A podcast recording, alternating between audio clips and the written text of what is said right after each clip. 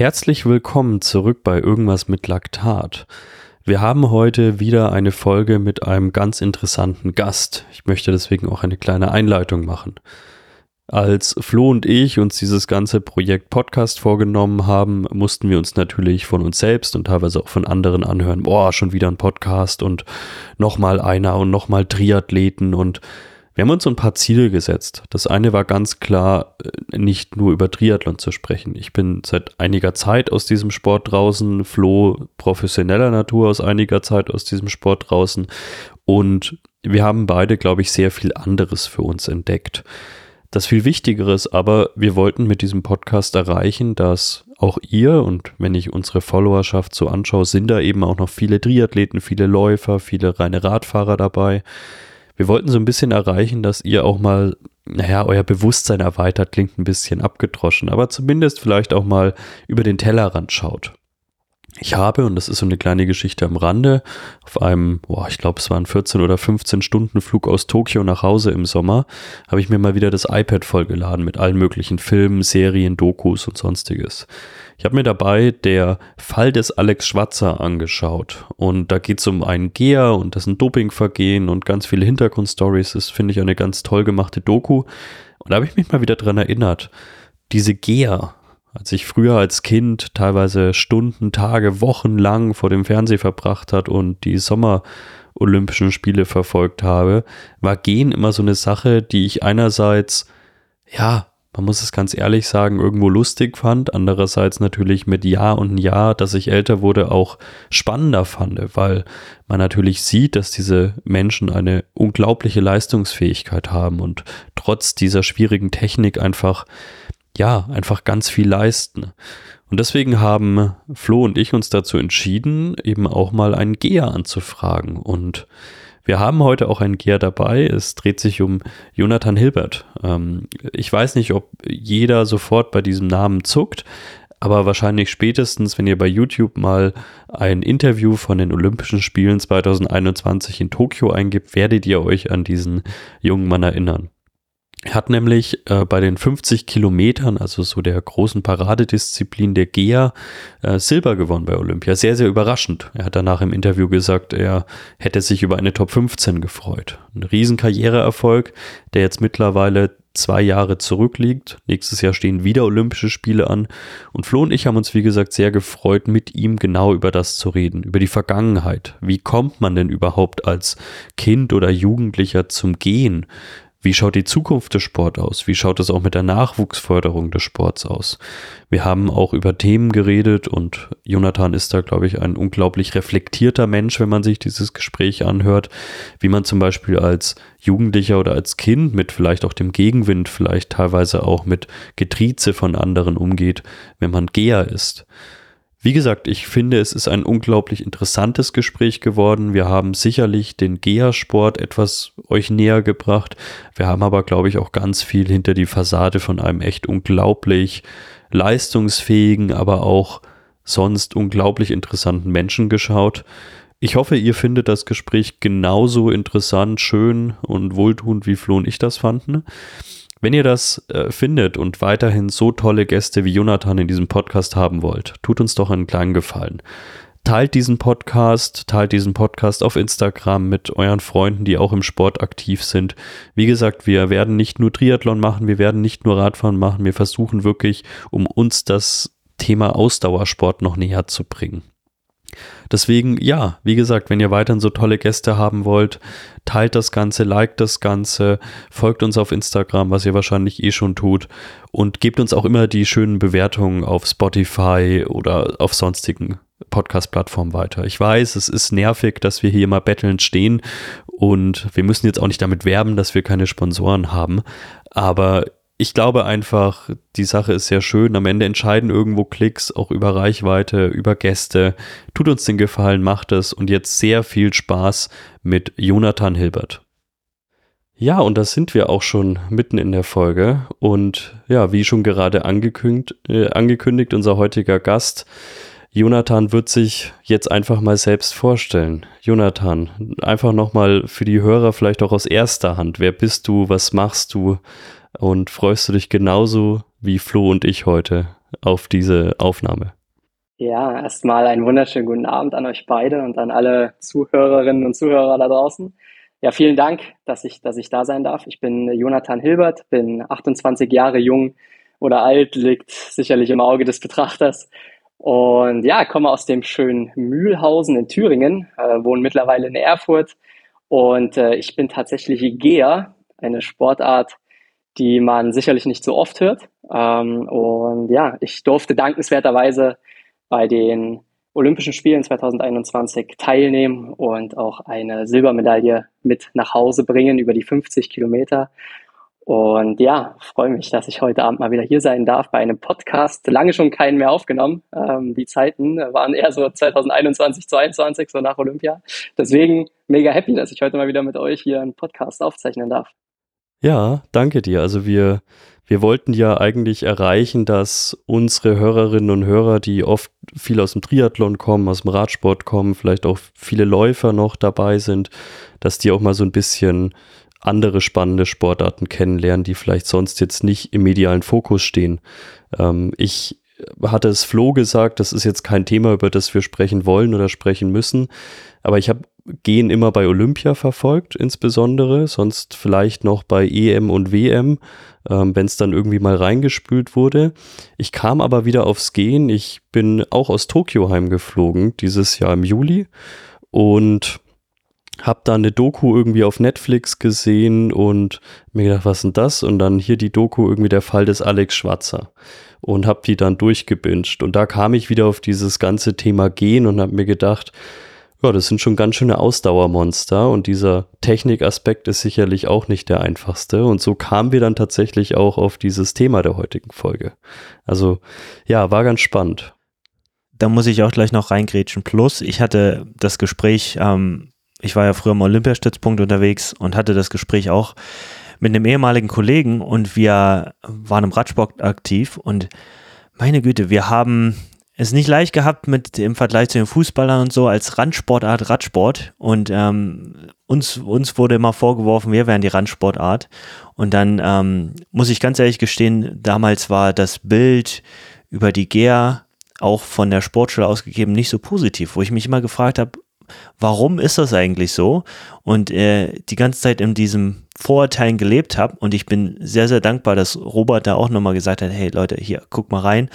Und ich jetzt erstmal gefühlt 30, 40 Jahre G-Sport nachgeholt habe in den letzten äh, drei, vier Wochen und mir denke, was ist eigentlich, warum, warum ist das eigentlich so? Ja, das kann doch wohl nicht wahr sein. Ähm, und bin, bin jetzt ähm, ziemlich begeistert, was, was da alles abgeht. Und auch die Doku mir angeguckt, natürlich auch und andere Geschichten.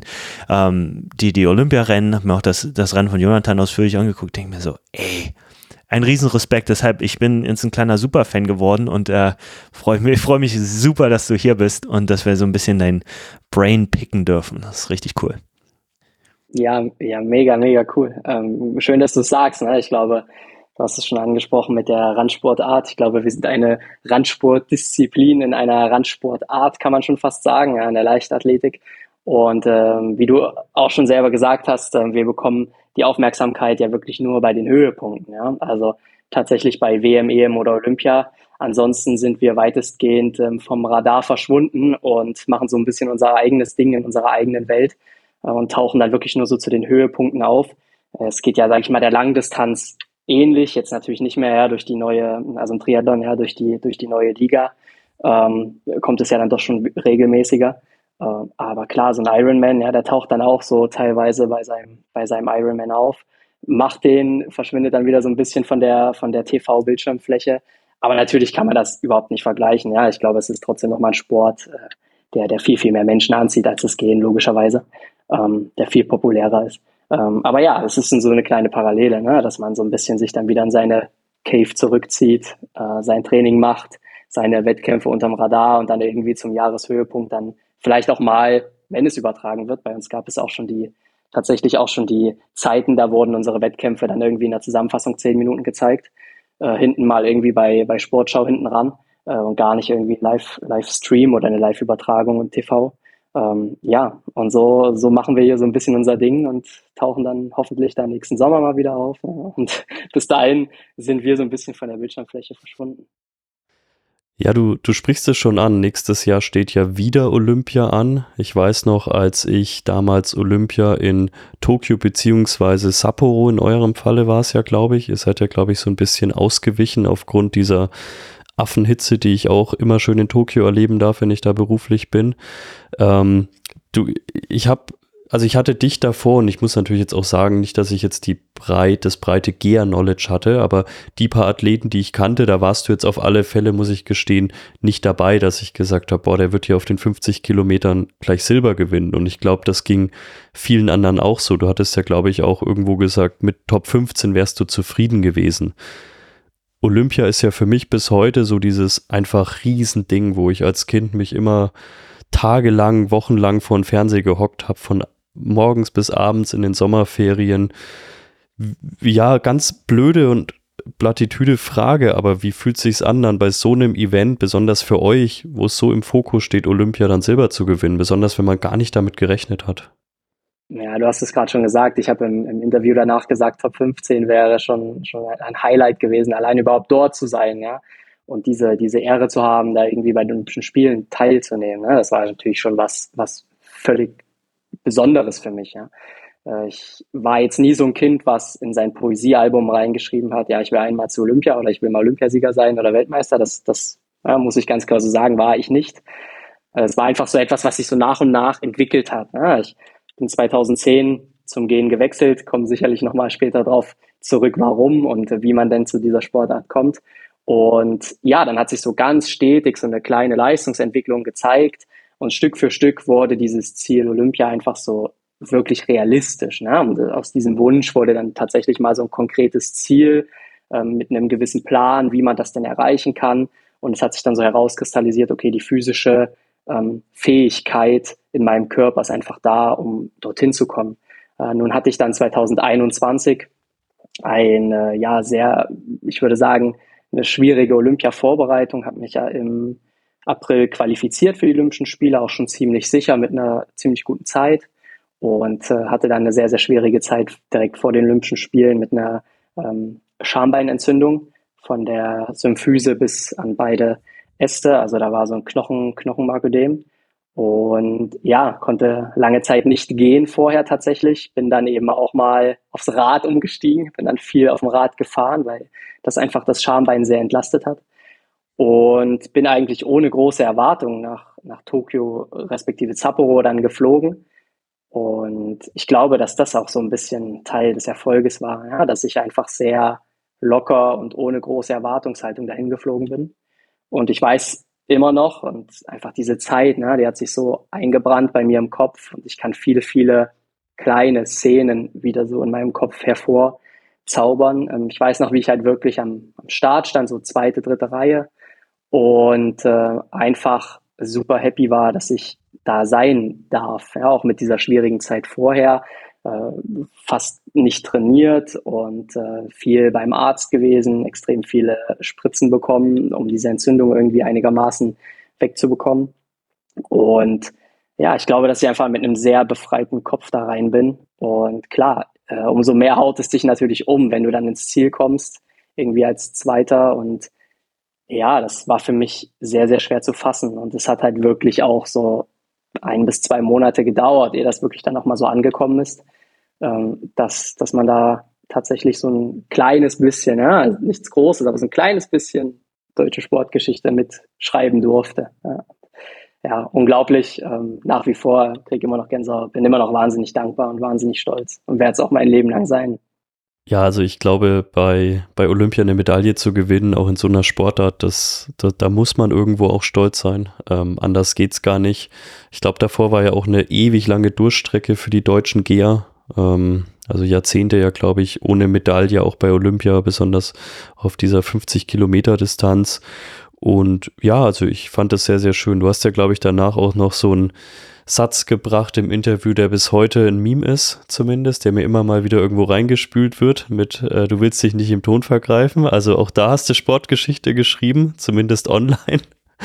ähm, wie, wie war das für dich als Sportler mit dieser Ungewissheit? Es war ja lange auch gar nicht klar, wann Olympia jetzt stattfindet. Ähm, 2020 wurde die Entscheidung ja doch einigermaßen rausgezögert. Auch 2021 gab es ja durchaus Diskussionen um den Termin. Dann natürlich mit unglaublichen Einschränkungen, ohne Familie vor Ort und sonstiges. Was macht das mit einem, der eigentlich wahrscheinlich ja doch seit ein paar Jahren auf dieses Ziel hin trainiert hat? Wie geht man damit um? Ich meine, am Ende muss jeder damit umgehen, aber was, was macht's mit einem? Ja, also ganz, ganz cool, ne? Also nicht nur deutsche, kleines bisschen deutsche Sportgeschichte, sondern auch so ein bisschen deutsche Meme-Geschichte geschrieben, äh, sozusagen. Ja? Und äh, ja, schon witzig, ne? Also viele finden es ultra witzig. Ich weiß immer noch nicht, bis heute nicht, ja, was da so ultra lustig ist. Und ich glaube, viele, es ist halt sehr aus dem Kontext gerissen, viele können sich gar nicht vorstellen, ja, du hast da irgendwie fast vier Stunden auf der Straße gestanden. Es ist eine Affenhitze gewesen. Äh, wir reden hier von über 30 Grad, über 75 Prozent Luftfeuchtigkeit. Und ähm, dann kommst du in die Mixed Zone und die ganzen Kameraleute und Interviewer hatten alle super geile Sonnenschirme. Und du standest als Athlet nach vier Stunden in der prallen Sonne bei über 30 Grad und musstest irgendwelche Interviews geben. Ich glaube einfach, da hat mein Kopf ausgesetzt und da war auch mein ganzer Körper irgendwie gar nicht mehr so richtig anwesend. Ähm, ja, aber klar, irgendwie auch lustig, ja. Schön, wenn man irgendwie anderen da auch ein bisschen ein ja, Lächeln auf die Lippen zaubern kann. Und ja, na klar, die Zeit vor Olympia war natürlich extrem äh, ungewiss für uns, aber ich, ich glaube auch für alle irgendwie, die auf der Welt leben. Ja, also jeder hat, glaube ich, so seine ganz persönliche Corona-Geschichte, die er da erzählen kann. Äh, ich weiß aber auch noch, dass 2020 äh, im März das Ganze ja so richtig, äh, sage ich mal, Fahrt aufgenommen hat weltweit.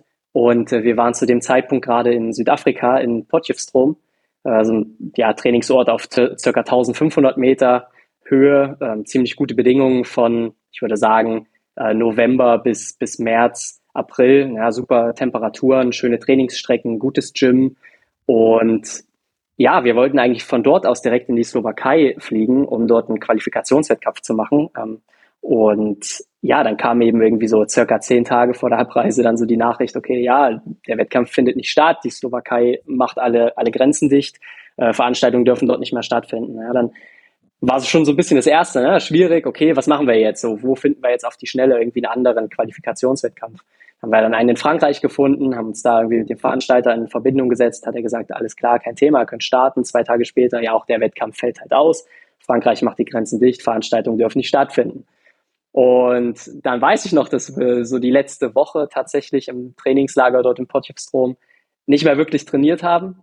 Ähm, Südafrika ist ja bekannt ne, für guten Rotwein und den haben wir uns dann, dann auch täglich gegönnt und sind dann so das Weinregal einmal von links nach rechts, oben nach unten mal durchgegangen. Ähm, weil einfach zu diesem Zeitpunkt, muss man sagen, wirklich nicht klar war, okay, wie geht's denn überhaupt weiter? Ne? Weltweit, die Lage wurde immer schlimmer. Ähm, so erste Gerüchte standen dann schon Ende März im Raum, dass, dass Olympia nicht stattfinden wird oder beziehungsweise verschoben wird. Damals war ja sogar mal die Rede davon, dass man es vier Jahre verschiebt. Ja, und dann sind wir eben mit einem der letzten Flieger nach Hause gekommen, wieder nach Europa. Und ich habe mich dann erstmal dazu entschieden, dass ich äh, bei der Polizei, ich bin in der Sportfördergruppe in Thüringen bei der Landespolizei, dass ich erstmal arbeiten gehe, äh, ein paar Monate und mal was ganz anderes mache, ne, außer, außer Sport weil dann Anfang April ja dann auch die Entscheidung kam, dass Olympia um ein Jahr verschoben wird. Und klar, dann haben sich einige bei uns aus dem, aus dem deutschen Team vorbereitet auf Wettkämpfe, die dann im, im Sommer beziehungsweise im Herbst stattgefunden haben. Da war dann aber auch teilweise nicht so klar, finden die dann wirklich statt oder werden die kurzfristig irgendwie noch abgesagt. Und ich habe dann äh, Mitte des Jahres für mich entschieden, dass ich keinen Wettkampf mehr mache und dass ich mich wirklich auf das Folgejahr 2021 konzentriere und mich wirklich mal so ein Dreivierteljahr ausgiebig vorbereite auf, auf einen Wettkampf, um dann dort eben richtig zu performen. Ähm, war jetzt so retrospektiv gesehen die richtige Entscheidung, weil dann tatsächlich auch noch ein paar Wettkämpfe stattgefunden haben im, im Herbst 2020, aber da auch welche abgesagt wurden, ja, und oder auch kurzfristig abgesagt wurden und auch nicht die besten Wetterbedingungen dann geherrscht haben im, im Dezember bei Wettkämpfen. Und ja, so, so habe ich halt wirklich den Fokus auf diese deutschen Meisterschaften im April 2021 gesetzt und da mein, mein, ja, meine, meine volle Kraft reingelegt in die Vorbereitung. Und ja, es ist, ist ganz gut aufgegangen. Aber klar, ja, es war natürlich keine einfache Zeit. Es war eine Zeit, wo wir, glaube ich, alle gelernt haben, sehr flexibel auch zu sein, ähm, kurzfristig auch Dinge umzustellen, immer auch irgendwo einen Plan B parat zu haben. Ähm, deswegen sehe ich es auch als Zeit, die jetzt nicht nur herausfordernd war, sondern die uns natürlich auch langfristig als ähm, Sportler, ich beziehe da jetzt einfach mal alle Sportlerinnen und Sportler ein, ich glaube, es ging vielen so, aber auch mir persönlich eben einfach viel gebracht hat ne? und auch nochmal viel, viel Input gegeben hat, ne? dass man halt wirklich immer Plan B und auch eine gewisse Spontanität äh, parat hat. Ich finde das sehr, sehr gut mit dem Plan B. Das ist immer so eine Geschichte, ähm, glaube ich, die viele vernachlässigen. Ähm, Gerade in ihrer Karriereplanung auch für die was ich mache jetzt vielleicht Leistungssport, aber was mache ich später? Ja, deshalb finde ich das ähm, mit der Polizei immer richtig gut. Ähm, da habt ihr in Thüringen was richtig Gutes aufgebaut. Ähm, da haben wir auch einige Radsportler aktiv. Äh, meine nächste Frage wäre so ein kleines bisschen Richtung Trainingsaufbau. Du hast es jetzt schon angeschnitten unter krassen Umständen, sage ich mal, mit, mit dem Corona-Jahr. Wie sieht denn so eine normale Saison aus und auch so ein Olympiazyklus, wo wir uns jetzt ich weiß nicht, ob du das sagen würdest, dass du jetzt zum ersten Mal einen geregelten Mehr-Olympiazyklus hast oder nicht, aber diese, diese vier Jahre, was ja auch nicht ganz sind, ähm, sind ja auch schon immer untereinander ein bisschen aufgebaut, aber wie sieht vielleicht so eine, so eine Standard-Gear-Saison aus? Wie können wir uns das vorstellen? Und, und wo befindest du dich aktuell? Und genau, vielleicht kannst du dazu ein kleines bisschen was erzählen. Ja, genau. Unsere Jahreshöhepunkte WM, EM, Olympia sind ja immer im Sommer. Und ähm, es ist eigentlich in der Regel so, dass man danach eine, eine Off-Season macht, so wie fast jeder Sportler, jede Sportlerin ähm, einfach mal wirklich ein paar Wochen Urlaub macht und alle fünf gerade sein lässt und einfach mal den Sport Sport sein lässt. Und dann geht es eigentlich meistens so im, im September, Oktober, äh, je nachdem, wann wirklich der Höhepunkt war, dann weiter mit dem Training. Und dann machst du natürlich erstmal wirklich Grundlage. Ne? Wir reden dann jetzt nicht davon, dass wir da schon Kilometer kloppen und irgendwie große Umfänge machen, sondern ja, dass man sich halt wirklich Stück für Stück so ein bisschen rantastet, ähm, auch mal eine, eine Leistungsdiagnostik im Vorfeld macht, um zu schauen, okay, wo ist gerade mein Foul 3, Foul 2, welche Trainingsbereiche sind richtig, weil ich glaube, ne, du verlierst natürlich in so einer Saisonpause schon einiges auch an, an Form, logischerweise, soll ja auch mal so sein. Und ähm, ich handhabe es so, dass ich eben auch viel Fahrrad fahre, so gerade in der, in der Vorbereitung, dass ich viel Semispezifik mache. Ähm, jetzt auch auf Gran Canaria, äh, jetzt hier auf, auf Teneriffa. Äh, leider unglücklicherweise fahre ich nur Fahrrad, weil ich mir kurz vorm Trainingslager noch ein Muskelfaserriss zugerissen habe im Hüftbeuger. Ähm, aber ich sehe es eben auch als Chance. Ne? Du kannst halt jetzt schön Ausdauer machen, du kannst schön äh, Fettstoffwechsel trainieren. Und ähm, deswegen auch da, ne? ich versuche da immer irgendwo auch das Positive im Negativen zu sehen und, und schaue, dass ich halt aus der Situation irgendwie trotzdem was machen kann ne? und konzentriere mich auch auf andere Dinge, wie, ich sag mal, Atemtraining, Aerofit, so eine dänische Firma, macht da praktisch so, so ein App-gesteuertes Atemtraining. Das, das habe ich jetzt auch wieder angefangen, wirklich regelmäßiger zu machen und schaue, dass ich mich da anderweitig ein bisschen besser aufstelle. Ähm, genau, dann geht es halt weiter. Im Normalfall machen wir im Dezember immer tatsächlich ein Skitrainingslager, aber jetzt nicht Skiabfahrt, ne, das wäre jetzt nicht so förderlich, sondern äh, Skilanglauf. Ähm, da sind wir immer im schönen Balderschwang in Bayern. Äh, war ich jetzt auch schon, schon elf Jahre lang. Äh, dieses Jahr bin ich mal wieder nicht dabei, ähm, weil ich jetzt praktisch hier schon einen Monat unterwegs bin. Und ja, dort wird dann halt über, es sind so im Schnitt 18 bis 20 Tage wirklich viel Ski gelaufen. Ne? Da wird man auch dort das spezifische Training ein bisschen in den Hintergrund stellen, äh, macht wirklich sehr, sehr viel Ausdauer über, über das Skilaufen. Ähm, Gehen ist ja auch eine ganz Körperbewegung. Ja, du belastest ja tatsächlich extrem auch die Arme. Ähm, man produziert beim Gehen ähm, mehr Watt als beim Laufen. Ne? Auch unter anderem dadurch geschuldet, dass wir natürlich diese zwei Regeln haben, immer auf dem Boden bleiben, Kniestreckung. Deswegen musst du, um dich vorzubewegen, deutlich mehr Watt ähm, äh, produzieren. Und du kannst natürlich da mit dem Skilanglauf, wo du auch die Arme extrem einsetzen musst, deinen ganzen, deinen ganzen Muskulaturapparat äh, super gut schulen. Und ja, im Januar geht es dann jetzt kommenden Januar, und das ist eigentlich auch so Usus, äh, weiter mit einem Höhentrainingslager in Südafrika, in Dalstrom. Das liegt so auf 1800, 1900 Meter. Ähm, Strecke ist sehr profiliert, du hast ganz gutes Wetter, ähm, hast auch eine Berganstrecke, wo du halt bis 35 Kilometer wirklich wellig beziehungsweise bergan gehen kannst. Am Ende kommt dann nochmal so ein kleiner Pass. Ähm, genau, im Februar sind wir dann ein paar Wochen wieder in der Heimat, um einfach abzuschalten und mal die Familie zu sehen. Und Ende Februar geht es dann weiter nach Potchefstroom, eben wieder nach Südafrika, dann 1400, 1500 Meter, wo du dann schon ein bisschen mehr, ich sag mal, Qualität machen kannst, ähm, um dann eben im April Ende März, April fangen dann so die ersten Wettkämpfe an. Podebrady in Tschechien, das ist so eine halbe Stunde östlich von äh, Prag gelegen, ist dann so der erste große Wettkampf mit einer sehr schnellen Strecke und äh, ein Wettkampf, wo sehr, sehr viele Athleten weltweit auch kommen, ne? weil es einfach einer der wenigen ist, wo du wirklich eine Top, Top-Strecke hast, Top-Wetter hast in der Regel. Und ja, dann gibt es bei uns so eine Frühjahrssaison, wo dann drei, vier, fünf Wettkämpfe sind. Und dann beginnt eigentlich schon der, der Block mit der Vorbereitung auf den Jahreshöhepunkt dann eben EM, WM, Olympia, je nachdem, was in dem Jahr so stattfindet. Und das ist tatsächlich so ein bisschen der klassische Aufbau eines, eines äh, Trainings, Trainingsjahres ähm, bei uns im Gehen. Okay.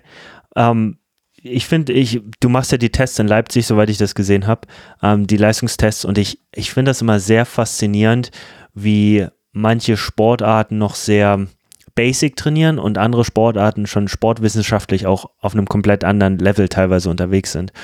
Ähm, deshalb, bei euch klingt das auch so, als wärt ihr schon sehr, sehr weit fortgeschritten. Und ich muss gestehen, ich war, ich war da auch sehr fasziniert und ähm, Robert hat es ja auch schon angesprochen, was ihr für enorme Leistung bringt.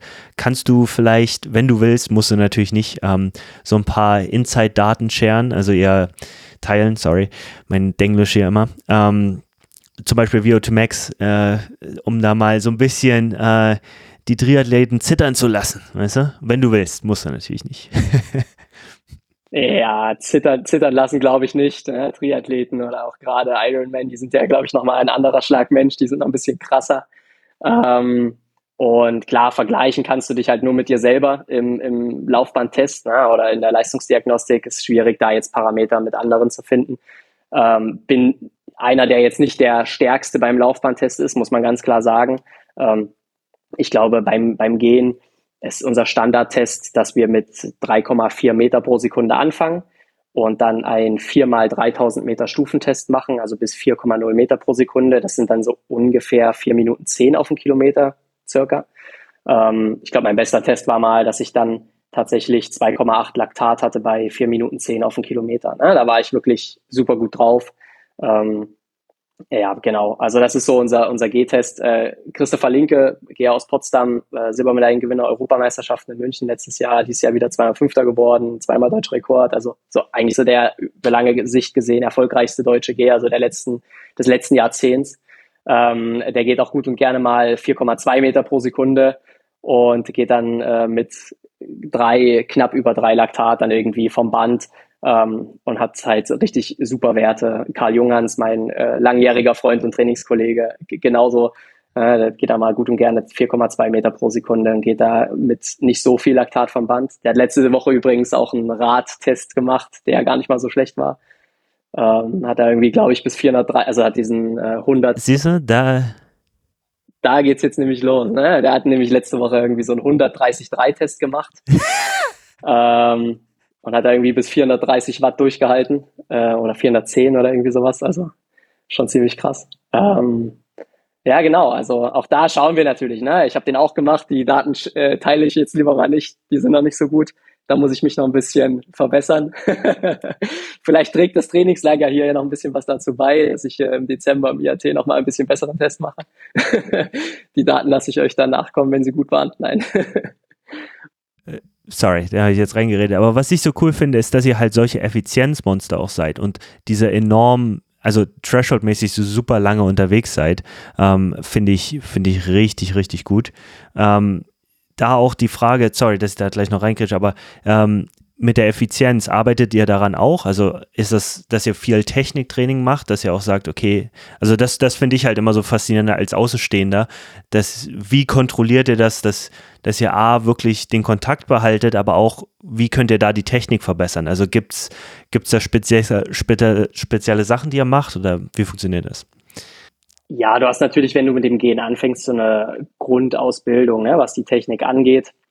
Ähm, es ist wie dieses berühmte Lauf-ABC, was ja sicherlich auch Triathleten kennen und Läufer natürlich zuhauf. Gibt es natürlich auch ein sogenanntes G-ABC. Ne? Da gibt es verschiedene Übungen, die halt die Technik ein bisschen schulen und auch deine, deine Koordination, deine Ansteuerung schulen. Ähm, ich habe das in den ersten Jahren sehr, sehr viel gemacht tatsächlich, wo ich äh, mit, mit 16 Jahren angefangen habe. Aber muss sagen, dass ich äh, tatsächlich einfach ein sehr, sehr gutes Gefühl für die Technik habe und einfach von Grund auf eine sehr stabile Technik, eine sehr effiziente Technik und da jetzt gar nicht so groß im, im Training jetzt noch dran arbeiten muss. Ne? Also es hat sich jetzt einfach so, eine, so ein gewisser Stil eingeschliffen, jeder kennt das. Ne? Man, man erkennt ähm, einen Triathleten XY, wenn es ein bekannter Triathlet ist, sieht man, wenn er angelaufen kommt, sofort, okay, ja, das ist äh, Jan Frodeno, wie auch immer. Ne? Ähm, man, man erkennt es einfach am, am Laufstil. Und so ist es bei uns auch. Es schleift sich da natürlich ein gewisser G-Stil ein. Ähm, natürlich, wenn du viel disqualifiziert wirst, was natürlich bei uns im Sport vorkommen kann, dann äh, solltest du an der Technik arbeiten, dann hast du gar keine andere Chance, als an der Technik weiterzuarbeiten. Ähm, und natürlich sieht man auch immer wieder G-Stile, die sehr ineffizient erscheinen, einfach schon vom Äußerlichen. Ja, also da wird halt, werden viele, viel noch die Schultern bewegt. Also viel Energie geht dann noch irgendwo verloren, die du eigentlich einsparen könntest, um eben nach äh, zwei Stunden immer noch irgendwie genügend Kraft zu haben und da nicht irgendwie all aufgrund von technischer Ineffizienz schon Kraft verloren zu haben. Ja, dann äh, hast du auch schon eine super Hinführung gearbeitet äh, zur Frage aller Fragen. Wir hatten im Vorgespräch schon dich gefragt, ja, was, was wirst du immer gefragt? Und wir stellen die gleiche Frage jetzt auch wieder. Ich möchte nur eine kleine Geschichte noch davor erzählen als, oder ich möchte mich da ein bisschen so outen. Ich saß im Flieger von, von Tokio nach Hause und habe eben diese Doku gesehen, die ich jetzt, egal was man über Athleten und sonst wen, aber ich fand die Doku einfach gut gemacht. Und da gab es dann eine Szene, wie dieser Sportler eben im Training war und so mitten irgendwie in den Alpen im Training gegangen ist. Und ich mit meinem dummen Hirn in dem Moment habe mir gedacht, ach ja, die gehen ja auch im Training, also alles. Natürlich macht das total Sinn, aber ich habe da irgendwie nie dran gedacht. Ich habe immer gedacht, ihr lauft halt dann auch im Training. Und jetzt wäre mal so meine Frage, diese Sportart hat natürlich eine unglaubliche Historie, wenn man sich das anschaut und ist nicht ähm, ohne Grund immer bei Olympia dabei. Aber wie kommt man dazu? Weil ich glaube, wenn ich wirklich jetzt mal auf mich als 14-Jährigen geschaut, ich wäre nie darauf gekommen, Geher zu werden. Ja, absolut. Ne? Also wir machen jetzt nicht nur Gehen im Training, natürlich ist das der, der größte Teil im, im Jahresverlauf gesehen, ähm, der größte Trainingsanteil mit über 70, 75, 80 Prozent. Ähm, aber klar, wir laufen auch noch, wenn es geht. Also ich kann nicht mehr so viel rennen, weil es einfach das Schambein nicht mehr zulässt und äh, fahren eben auch viel Fahrrad und Ski. Deswegen ähm, Gehen ist jetzt nicht nur das Einzige, was wir machen. Ähm, ja, wie, wie kommt man zum Gehen? Ist natürlich, wie du gerade schon gesagt hast, natürlich die Frage Nummer eins, die Fragen der Fragen, die ich, die ich glaube ich ganz, ganz oft äh, höre und die mir ganz oft Leute stellen. Ich würde sagen, es ist zum einen Glück des Standortes. Ne? Also ich bin jetzt mit, mit 15 Jahren nach Erfurt äh, von zu Hause auf die Sportschule gegangen, habe dort im Internat gelebt und war zu der Zeit noch Läufer. Ne? Da hatte ich mit Gehen noch gar nichts am Hut. Ne? Da habe ich mir auch nie Gehen irgendwie angeschaut. Da wusste ich nicht, was das ist so wirklich. Ich habe mich maximal eben mit dem Lauf beschäftigt. Und ja, 2011, ein Jahr später, kamen dann eben so die Trainer zu mir und meinten, okay, Jonathan, na, alles gut, du bringst eine vernünftige Trainingsleistung, ähm, deine, deine Ausdauerwerte. Du fängst natürlich dann mit 15 auch schon an, solche Laufbahntests, Laktattests zu machen. Sind auch erstmal grundsolide aber wir sehen halt jetzt schon, okay, du kommst nicht wirklich oben an dem Lauf. Ne? Also du kannst vielleicht mal irgendwo bei einer deutschen Meisterschaft mitmachen oder bei einer U20 EM, wenn alles gut läuft. Aber weiter funktioniert es halt nicht. Ne? Und dann wurde uns so ein bisschen Karl Jungerns, ne, wie gesagt, äh, auch einer, ein sehr erfolgreicher deutscher Geher, ihm und mir wurde dann so ein bisschen damals die, die Pistole auf die Brust gesetzt und gesagt, okay, passt auf, Leute, Entweder ihr versucht es mit dem Gehen, weil wir einfach in Erfurt einen G-Trainer seit 2004 haben, der im Rahmen eines äh, Austauschprojektes der Europäischen Union aus der Ukraine praktisch zu uns geholt wurde, nach, nach Erfurt. Oder ihr geht halt von der Schule. Also das waren so ein bisschen unsere, unsere zwei Entscheidungsmöglichkeiten. Und na klar, ne, mit 15, 15,5, 16 Jahren, die ich dann war, hast du jetzt nicht unbedingt Bock, äh, zum Gehen zu wechseln, ganz klar. Ähm, ist jetzt nicht die Sportart, die super populär ist, die alle geil finden. Äh, na, für Außenstehende sieht das immer auch ein bisschen komisch aus. Äh, aber ich habe dem Ganzen eben einfach eine Chance gegeben, habe dieses Probetraining absolviert und äh, mein Trainer, der auch bis heute mein Trainer ist, kam dann zu mir und hat zu mir gesagt, okay, du hast ein Gefühl für diese eben spezielle Technik und äh, du kannst das, was ich dir technisch auch sage, direkt im Probetraining schon einigermaßen umsetzen. Und dann hat er zu mir gesagt, lass uns, lass uns zusammenarbeiten. Ich vergebe, ich gebe als Trainer mein Bestes, du gibst als Athlet dein Bestes und dann schauen wir mal, wie weit wir irgendwie kommen. Und ja, dann hat sich eben relativ schnell, in so den ersten Jahren in, in dem Nachwuchsbereich, so ein kleiner Erfolg eingestellt. Man hat mal eine Medaille gewonnen bei den Deutschen, man ist mal irgendwo im Nationalmannschaftstrikot bei einem Länderkampf gewesen, dann mal bei einer U20-Weltmeisterschaft in, in Eugene damals in Oregon. Und klar, das macht dann natürlich so ein bisschen Hunger auf mehr. Und sicherlich kam, kam da auch immer mal so der ein oder andere Spruch, der irgendwie unter die Gürtellinie ging, ja, ähm, der jetzt auch nicht immer nett war von, von Gleichaltrigen, ja, wenn man trainiert hat oder auch von, von Erwachsenen, äh, die sich halt drüber lustig gemacht haben. Aber ich habe mich ab einem bestimmten Punkt einfach davon losgelöst. Ne? Ich habe mir gedacht, okay, ich mache mein Ding, ich, mir ist es auch vollkommen egal, was irgendwie andere darüber sagen. Ich sehe darin für mich einen Sinn, mich erfüllt es, mir macht es irgendwo auch Spaß, ne, mich immer wieder herauszufordern im Training. Und es ist halt einfach eine Sportart oder eine Disziplin einer Sportart, die mir liegt, die ich ganz gut kann. Und warum soll ich es dann nicht machen, ne, wenn es mir Spaß macht? Und ja, so, so habe ich dann entschieden, jeder kann normal sein, jeder kann irgendwie 0815 sein, aber es ist halt irgendwie auch langweilig. Ne? Da mache ich lieber mal irgendwie was Verrücktes. Da denken sich sicher Ironmans auch äh, ja, oder irgendwelche Ultra Ultraläufer. Ja. Ähm, es sind auch verrückte Hunde. Ähm und ja, so bin ich dann eben zum Gehen gekommen, dabei geblieben und langfristig äh, war es, glaube ich, eine ganz gute Entscheidung doch. Ja, was, was mir mal auffällt, dass viele Geher sehr reflektiert sind und das spiegelt sich bei dir auch wieder. Das finde ich immer sehr schön, sehr, sehr angenehm zu hören. Und ich überlege gerade, vielleicht ist eine gewisse Parallele vorhanden durch ähm, den Druck von außen, dass man sich da auch immer sehr, sehr viel anhören musste und dann irgendwo gezwungen dazu ist, sich hinzusetzen und mal zu überlegen, hey, ähm, und dadurch reflektierter wird. Ähm, lass, lass ich mal so stehen. Finde ich sehr, sehr, finde ich sehr, sehr angenehm als jemand, der auch zur Sportschule gegangen ist im jungen Alter, ich bin mit zwölf zur Sportschule als Radsportler und ähm, wurde dann auch ein bisschen von der Bahn rüber in den Ausdauersport geschoben. Ähm, allerdings innerhalb der Sportart ist äh, anders. Oh, ich, den Druck, den man damals, also es war ja als, als Jugendlicher eigentlich für mich fun und ich fand es geil und ich wollte das unbedingt. Aber da interessiert mich gerade auch nochmal so ein bisschen, wie, wie wurdest du gescoutet und wie war für dich dieses Gefühl, wenn du eigentlich als, sag ich mal, Läufer hingehst und dann rübergehst in eine andere Sportart?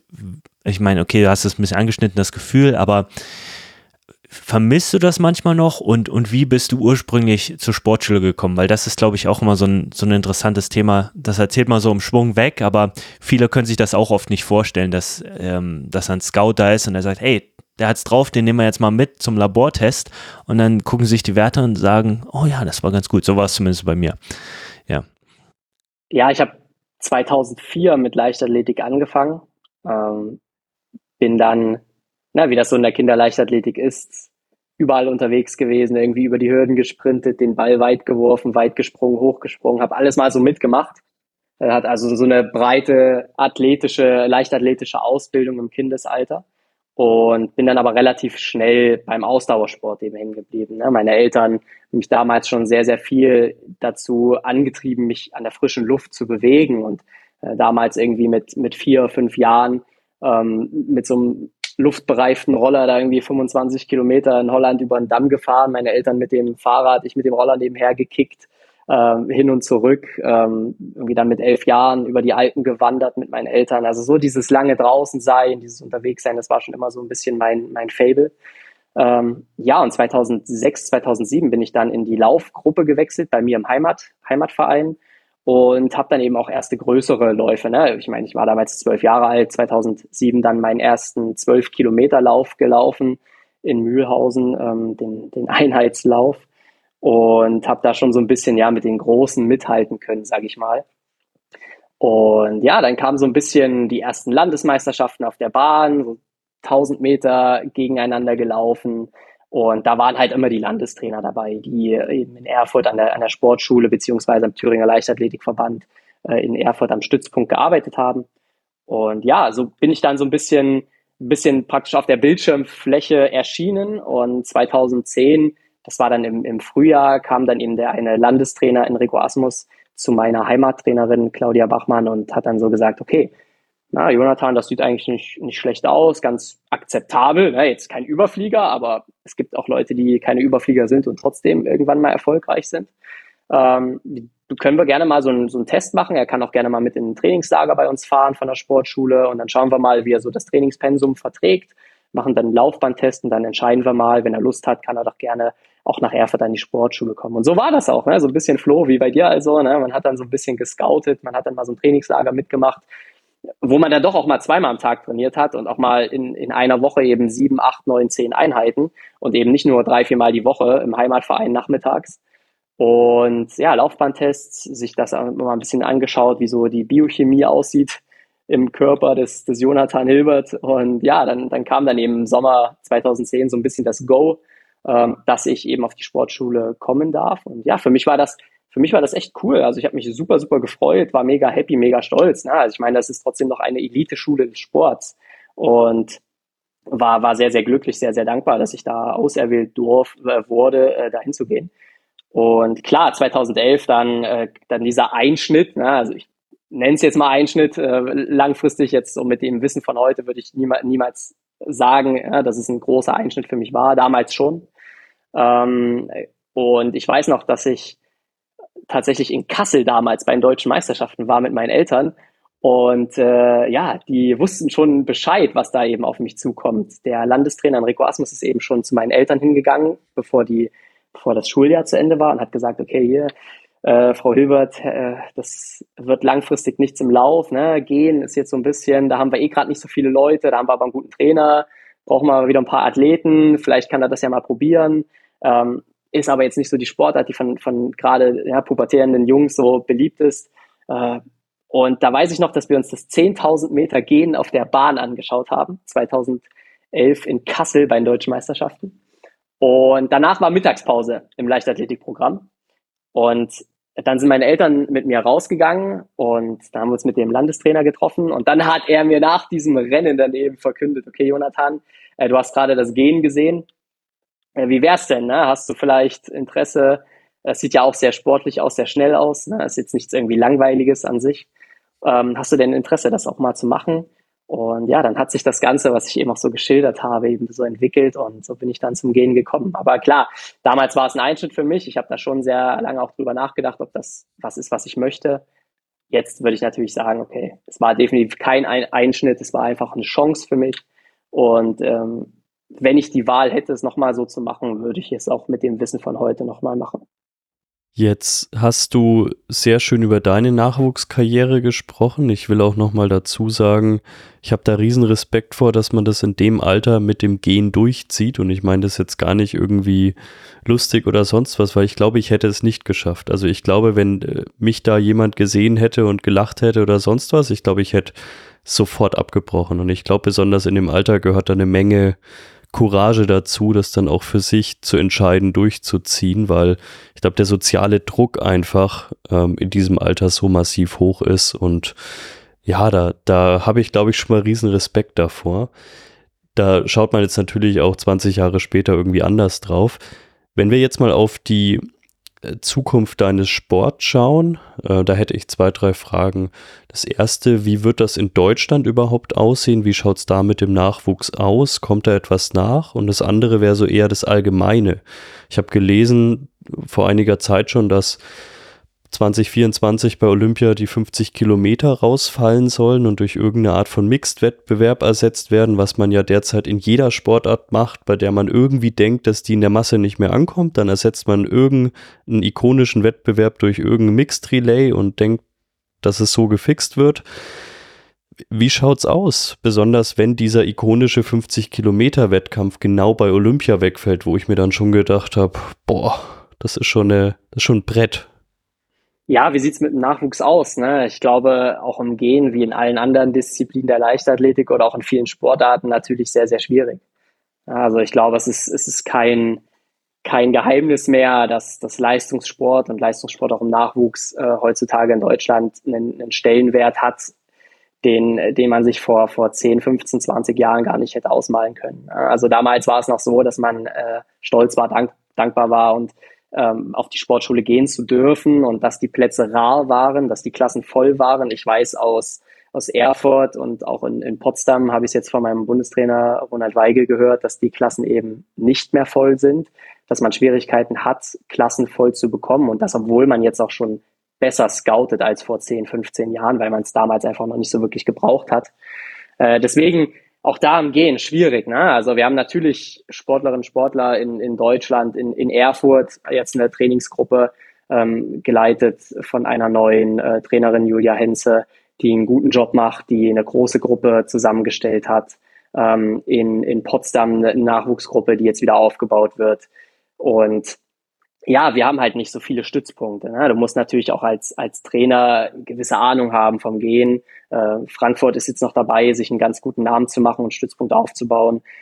Aber klar, ne, es ist nicht einfach und ähm, man muss halt immer dann trotzdem auch das glückliche Händchen haben, die Nadel im Heuhaufen zu finden als, als äh, Trainer oder als Trainerin.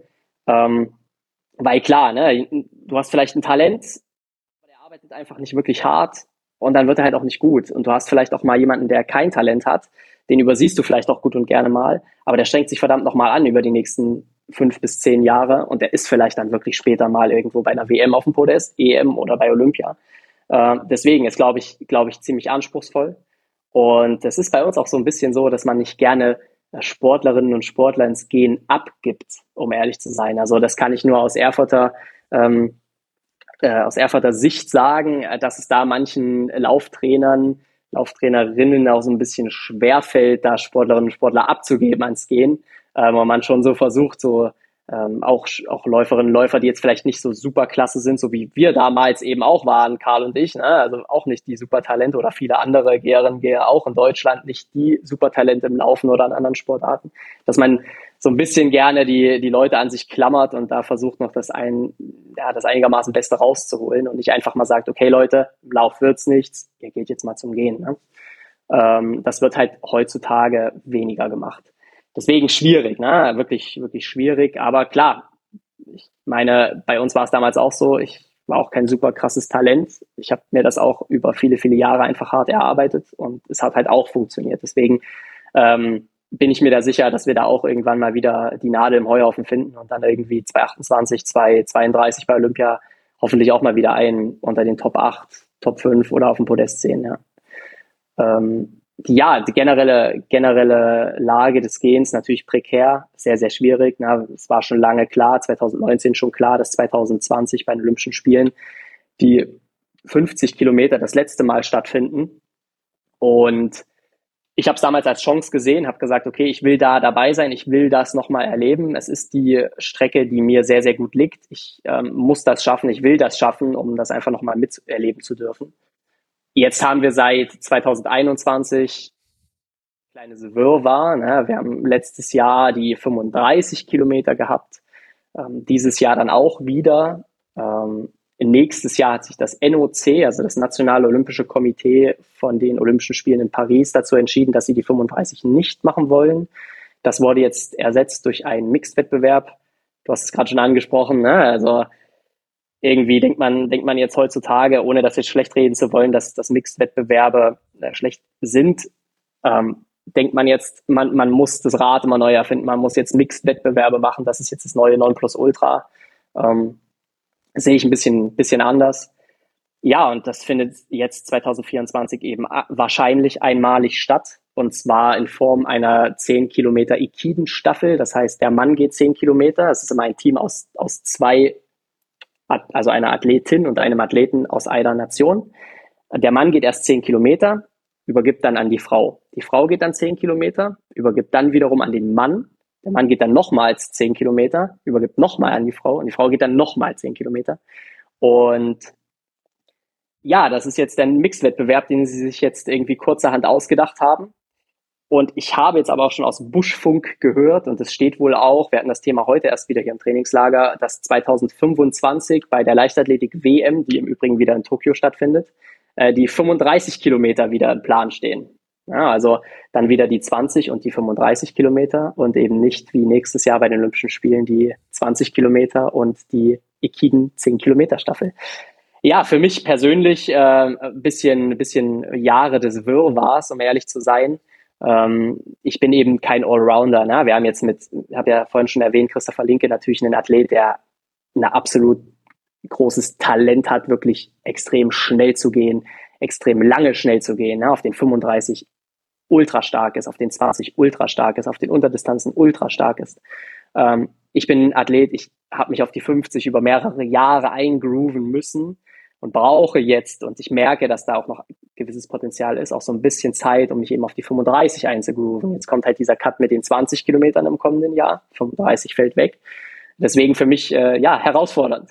Und ähm, ich bin gerade in so einer Phase, wo ich dabei bin, mich etwas neu zu erfinden, ähm, so ein bisschen meinen Weg zu finden, um äh, ja auch nächstes Jahr zu performen und dann eben 2025 in äh, Japan über hoffentlich ja dann wieder die 35 zu performen. Mit der habe ich nämlich auch noch eine Rechnung offen und ja, Japan ist jetzt kein schlechtes Pflaster für deutsche Geher, würde ich mal behaupten.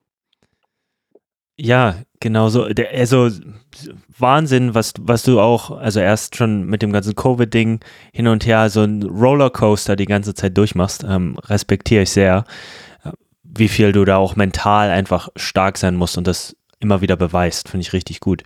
Eine interessante Sache, die hier aufkommt, wenn man sich so ein bisschen Social Media anguckt heutzutage und nochmal auf die Nachwuchsfrage zurückgeht.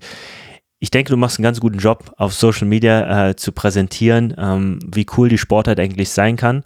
Und äh, finde ich zumindest persönlich. Also empfehle ich an der Stelle auch jedem da mal äh, vorbeizugucken bei ihm. Und wie, wie hart ist es denn auch, Sponsoren ranzubekommen und zu sagen, also wir sehen hier, du sitzt ja in einem wunderschönen On-Shirt. Ich habe auch gesehen, äh, Morten äh, sponsert einige von den Läufern mit, was ich, was ich gut finde, dass der Support da ist. oh, gleich verstecken.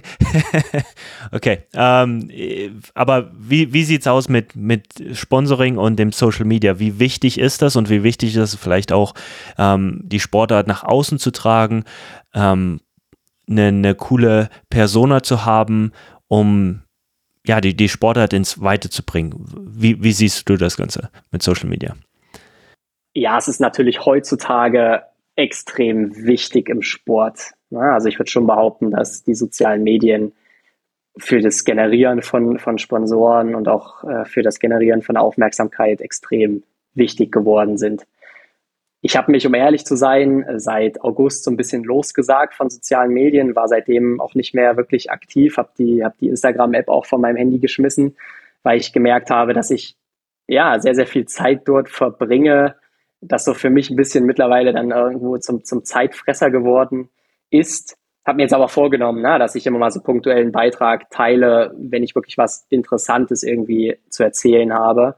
Ähm, und musste aber auch so ein bisschen feststellen, dass die sozialen Medien leider immer mehr zu einem Platz geworden sind, ähm, ja, wo man sich so ein bisschen besser macht, als man ist, wo man irgendwie sein Leben irgendwie ein bisschen besser darstellt, als es ist. Und es ist so eine gewisse Scheinwelt, eine Parallelwelt und so ein bisschen eine kleine Märchenwelt geworden, äh, was ich sehr, sehr ja, schade finde, ne? wenn man sich so mal gerade bei Instagram so mal anschaut, warum das gegründet wurde, ne? um halt schöne Fotos zu teilen, um irgendwie was Ästhetisches miteinander zu teilen was ich noch versuche, ne, fotografiere super, super gerne, ähm, bin mit der Kamera viel unterwegs und, und äh, versuche da auch so ein paar schöne Dinge einfach zu teilen, auch landschaftlich, ne? Und irgendwie auch so ein bisschen aus Trainingslagern ein paar kleine Momente, Momente zu teilen.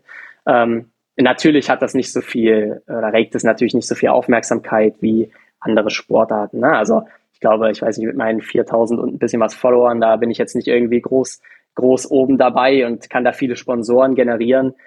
Aber ich muss ehrlich sagen, mir, mir ging es noch nie groß darum, Sponsoren zu generieren und damit irgendwie groß Geld zu verdienen. Na, also es ist bei uns in der Disziplin wenigen vorenthalten. Also ich will jetzt gar nicht, gar nicht sagen, dass, dass da in den letzten 20 äh, Jahren ähm, ein Geher nicht, nicht sehr, sehr gutes Geld verdient hat. Ne? Also ich weiß, dass, dass ein französischer Geher, Johann Diniz, äh, immer noch Weltrekordhalter über die 50, äh, Weltmeister, vierfacher Euro Europameister über die 50 Kilometer, dass der gutes Geld verdient hat. Ne? Er hat einen Vertrag mit Decathlon damals. Und ich weiß, dass der sehr, sehr gut war. Und auch ein Alex Schwarzer steht natürlich sehr in der Kritik für seine ganze Doping-Vergangenheit. Ähm, möchte ich auch nicht gutheißen. Aber auch der war in Italien, nachdem er eben 2008 Olympiasieger geworden ist, ein, ein Nationalheld und hat auch ein sehr, sehr gutes Geld verdient. Ähm, aber Geld ist eben die eine Sache und Sponsorenverträge sind andere Sache. Ne? Ende des Tages habe ich einfach für mich in den letzten Jahren so ein bisschen rekapituliert, wenn ich, wenn ich später mal irgendwie auf der Couch sitze mit meinem Kind oder mit meinen Enkelkindern, wer weiß. Ähm, weißt du, was, was zeige ich denen? Will ich denen irgendwie zeigen, oh, schaut mal, ich hatte einen coolen Sponsorenvertrag äh, mit Marke XY und guck mal, was die mir jeden Monat überwiesen haben ähm, oder guck mal, was die für ein tolles T-Shirt mir, mir geschickt haben. Ähm, oder zeige ich denen dann meinen Kontostand, ja, dass ich irgendwie viel Kohle verdient habe. Ich weiß nicht, ne? Ich, ich hole dann lieber die, die Medaille der Olympischen Spiele aus dem Safe und zeige sowas, ne? weil das irgendwie was ist, was Emotionen hervorruft. Und, und ähm, ich weiß nicht, wenn man jetzt irgendwie mal das ganze Geld auf die eine Seite packt und die Medaille auf die andere Seite und man mich jetzt fragen würde, okay, willst du jetzt irgendwie lieber dickfett Sponsorenverträge haben oder willst du vielleicht eine Olympiamedaille mit nach Hause nehmen? Dann würde ich immer die Medaille nehmen, weil es einfach für mich persönlich einen viel höheren Wert hat. Das mag nicht für jeden Sportler so sein. Ich möchte auch überhaupt nicht irgendwie äh, anmaßend anderen Sportlerinnen und Sportlern gegenüber werden. Ja, also wenn, wenn das jemand anders sieht und sagt, ey, mir geht es um die Kohle, ich will Geld verdienen, dann ist es auch vollkommen okay. Ähm, aber für mich ist es eben nicht das, was primär wichtig ist. Aber es ist auch eine Situation generell in der Leichtathletik, würde ich schon sagen, dass natürlich auch dort, genauso wie im Fußball, ich glaube, man, man, man sieht das eben auch teilweise ein bisschen verzerrt, äh, auch im Fußball. Ne? Wenn wir uns anschauen, wie viele Ligen es in Deutschland gibt und wie viele Leute in Deutschland Fußball organisiert in einem Verein spielen, wie viele davon verdienen denn wirklich so viel Geld, dass sie nie wieder arbeiten gehen müssten. Ja, und der Prozent, prozentuale Ansatz ist eben auch nicht wirklich groß. Und in der Leichtathletik ist er natürlich noch kleiner, aber auch da reicht es jetzt nicht, wenn du Weltmeister wirst, die 75.000 US-Dollar mit nach Hause nimmst, die du dann eben noch, noch versteuerst, reicht es jetzt auch nicht zum Überleben. Und ja, vielleicht auch mal eine halbe Million an Sponsorenverträgen wird jetzt auch nicht reichen, um dein, den Rest deines Lebens da groß ausgesorgt zu haben. Ähm, ja, deswegen, äh, Geld, Geld ist die eine Sache, aber das hier zu machen, hier auf Teneriffa sein zu dürfen, jetzt gerade dieses Privileg haben zu dürfen, bei gutem Wetter zu trainieren, hier mit, mit Freunden, ja, also Trainingskollegen, die mittlerweile Freunde geworden sind, sein zu dürfen. Das, das ist das, was mir Spaß macht, was mich erfüllt.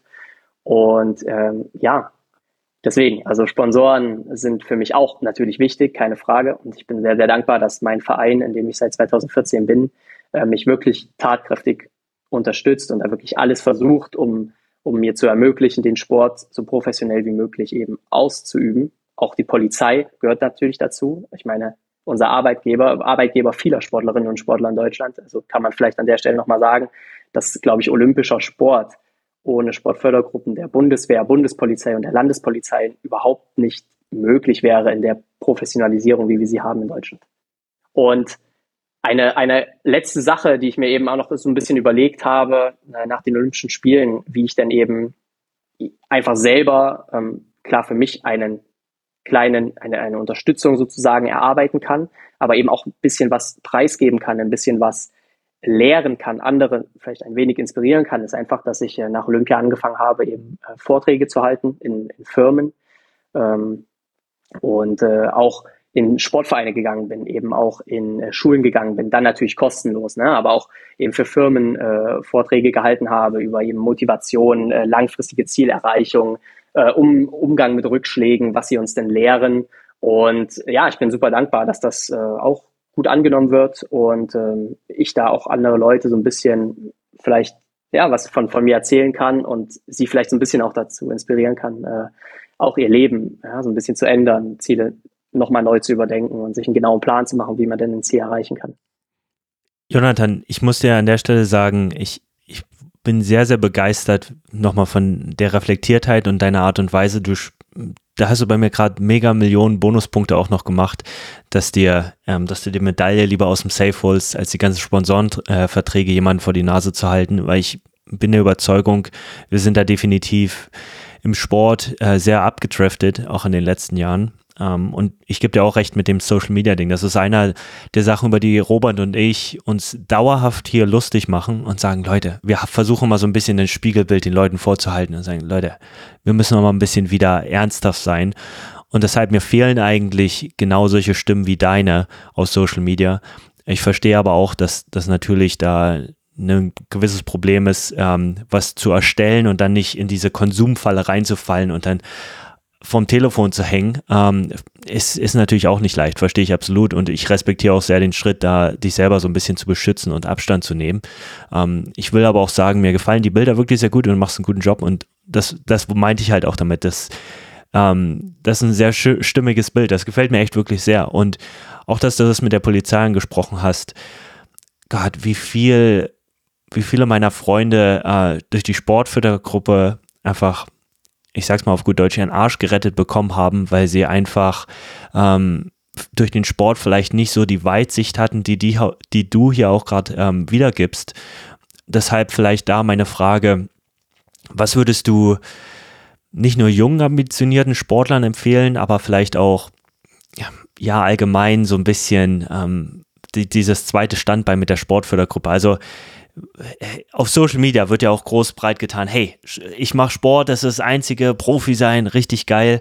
Ähm, mir fehlt oft die, die Reflexion, hey, äh, Uni, zweites Standbein, was willst du, was machst du später? Weißt, wirst du dann voll in den Polizeidienst einsteigen oder ähm, was, was ist deine Planung und ähm, denkst du, junge Athleten sollten das schon mitplanen oder sollten sie kommen, gucken, was auf sie zukommt? Ich glaube, jede, jede Sportart muss man natürlich noch mal ein bisschen individuell äh, betrachten. Wenn du jetzt als Radsportler in einem Profiteam Team kommst, ne, wo du dann schon ein gewisses Gehalt aufgrund der Vorgaben eben verdienst, ist das nochmal eine andere Sache. Der Weg dahin ist natürlich auch nicht einfach. Das ist in allen Sportarten so. Gerade wenn du eben aus der Jugend kommst. Und das ist ja der Schritt, wo die meisten Sportlerinnen und Sportler eben auch aufhören, ja, wo, wo, sie, wo sie nicht mehr ihre Karriere weitermachen, ähm, weil dieser Schritt vom Jugendbereich in den Erwachsenenbereich natürlich extreme Herausforderungen mit, mit sich bringt. Und ich finde schon, dass man sich dann äh, Gedanken machen sollte, ähm, wie ich denn die nächsten drei, vier, fünf, ja, am besten fünf Jahre gestalte, ne? den, den berühmten Fünfjahresplan da mal so ein bisschen ausrolle und sage, okay, wo will ich hin? Was sind sportlich in den nächsten fünf Jahren meine Ziele? Was sind aber auch ähm, einfach, einfach geistig, ne? meine, meine Ziele in den nächsten fünf Jahren? Was will ich denn neben dem Sport noch machen? Und ähm, na klar, bietet da eine, eine Sportfördergruppe der, der Landespolizei, Bundespolizei, Bundeswehr eine hervorragende Möglichkeit, eben Sport auf einem sehr, sehr hohen professionellen Niveau zu verbinden mit einem zweiten Standbein, was du dir nebenbei parallel aufbaust. Und du hast dann einfach dieses Rückfallnetz. Wenn ich morgen mit dem Fahrrad hier runterfahre, mir beide Beine breche und mir ein Arzt sagt, ich kann nie wieder Sport machen, dann habe ich keine existenziellen Nöte oder Sorgen, sondern kann einfach, ähm, nachdem ich wieder gesund bin, einigermaßen gesund, äh, in den Polizeidienst einsteigen. Ob das für jeden Sportler, jede Sportlerin dann das Erfüllende ist, langfristig, das sei nochmal dahingestellt. Es gibt auch viele, die dann nebenbei anfangen, noch zu studieren. Ich studiere auch gerade noch internationales Management nebenbei und ähm, versuche auch da, mich irgendwie geistig zu fordern und weiterzubringen einfach ne? und, und neue Dinge zu lernen. Und grundsätzlich ist das aber erstmal ein gutes Rückfallnetz im, im Falle, dir passiert irgendetwas. Du bist irgendwann mal Lebzeitverbeamtet, das darf man nicht vergessen. Ähm, auch da, wenn du irgendwie einen schweren Unfall hast oder, oder eine schwere Krankheit aufgrund des Sports, hast du immer wieder eine Sicherheit. Ähm, also da würde ich schon sagen, ne, ein, ein junger Sportler, eine junge Sportlerin sollte sich schon Gedanken machen, wo will ich sportlich hin und wie will ich das schaffen, aber wo will ich es auch neben dem Sport, wo, wo will ich es als Privatperson. Ähm, und ich finde es ein bisschen schwierig, muss natürlich auch da wieder gerne nicht anmaßend äh, werten. Auch da ist es schwierig in meinen Augen äh, zu sagen, okay, ich konzentriere mich voll auf den Sport. Ähm, ich baue mir vielleicht auf den, in den sozialen Medien was auf, ähm, weil am Ende des Tages bist du als Person ja irgendwo auch nur ein Produkt ne? und hast irgendwo ähm, im Sport auch einen gewissen Produktlebenszyklus. Ne? Und irgendwann kommt halt die Eliminierung und irgendwann bist du halt raus.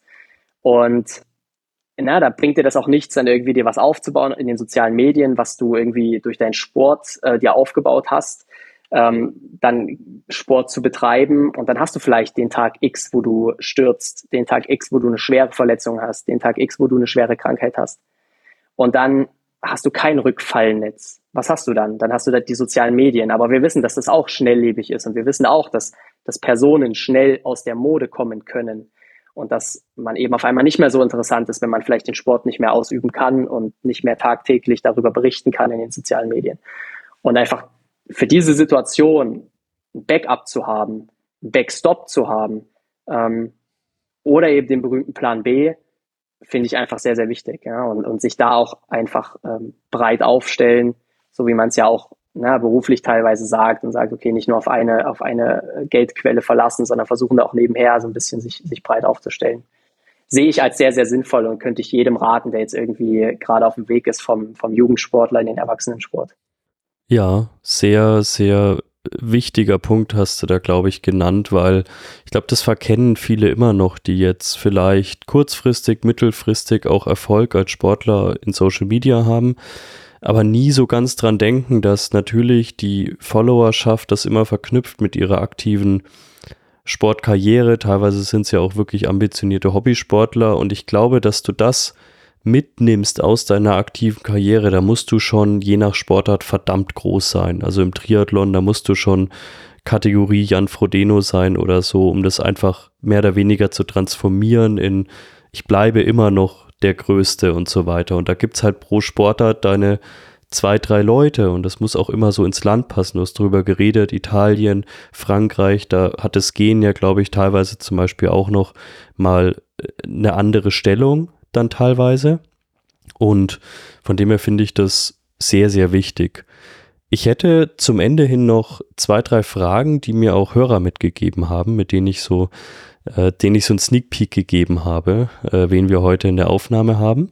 Und das eine wäre, das finde ich eine sehr interessante Frage, ist, niemand denkt natürlich, dass ihr äh, schlechte Läufer seid, aber die Frage kam auf, wie kann man so ein so eine Leistung, irgendwie 50 Kilometer gehen in unter vier Stunden, wie kann man so eine Leistungsfähigkeit mit, mit einer Laufpace zum Beispiel vergleichen, weil da fehlt, glaube ich, vielen so komplettes Gefühl. Und gibt es vielleicht auch Beispiele von Gehern, die mal in der Saisonvorbereitung einen Marathon laufen oder sonstiges?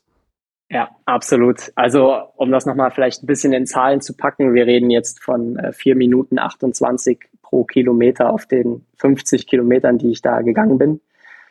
Und äh, wir reden bei zum Beispiel Christopher Linke, bei reden wir über drei Minuten 57, äh, die er auf die 20 Kilometer geht. Ähm, na, also das sind schon, sind schon krasse Zeiten. Wir reden ähm, da um und über, über weit unter vier Minuten Schnitt, wenn man mal so eine Unterdistanz 3000 Meter geht. Und ja, auch da kann ich wieder nur verweisen, wer vielleicht auch ein schöner Gast für euch, äh, Karl Junghans, äh, langjähriger Freund eben und auch selber Geher, ver verrückter Hund, Trainingstier, äh, was seinesgleichen sucht, ähm, läuft eben auch sehr, sehr viel und sehr, sehr gerne äh, und ist tatsächlich auch schon Marathon in zwei Stunden 17 gelaufen. Ähm, und das schon als Geher, ne? also darf man jetzt nicht vergessen. Er hat dann irgendwie so eine Saisonpause gemacht und ist dann, ist dann äh, irgendwie so zwei, drei Monate so ein bisschen gelaufen und hat dann Frankfurt-Marathon mitgemacht, ist da irgendwie bester Deutscher geworden. Ähm, also, ne, man kann auch als Geher schnell laufen. Ich selber habe, glaube ich, äh, über 10 Kilometer eine Bestzeit von äh, 32, 30. Ähm, bin ich gelaufen, 2016 war das im Sommer.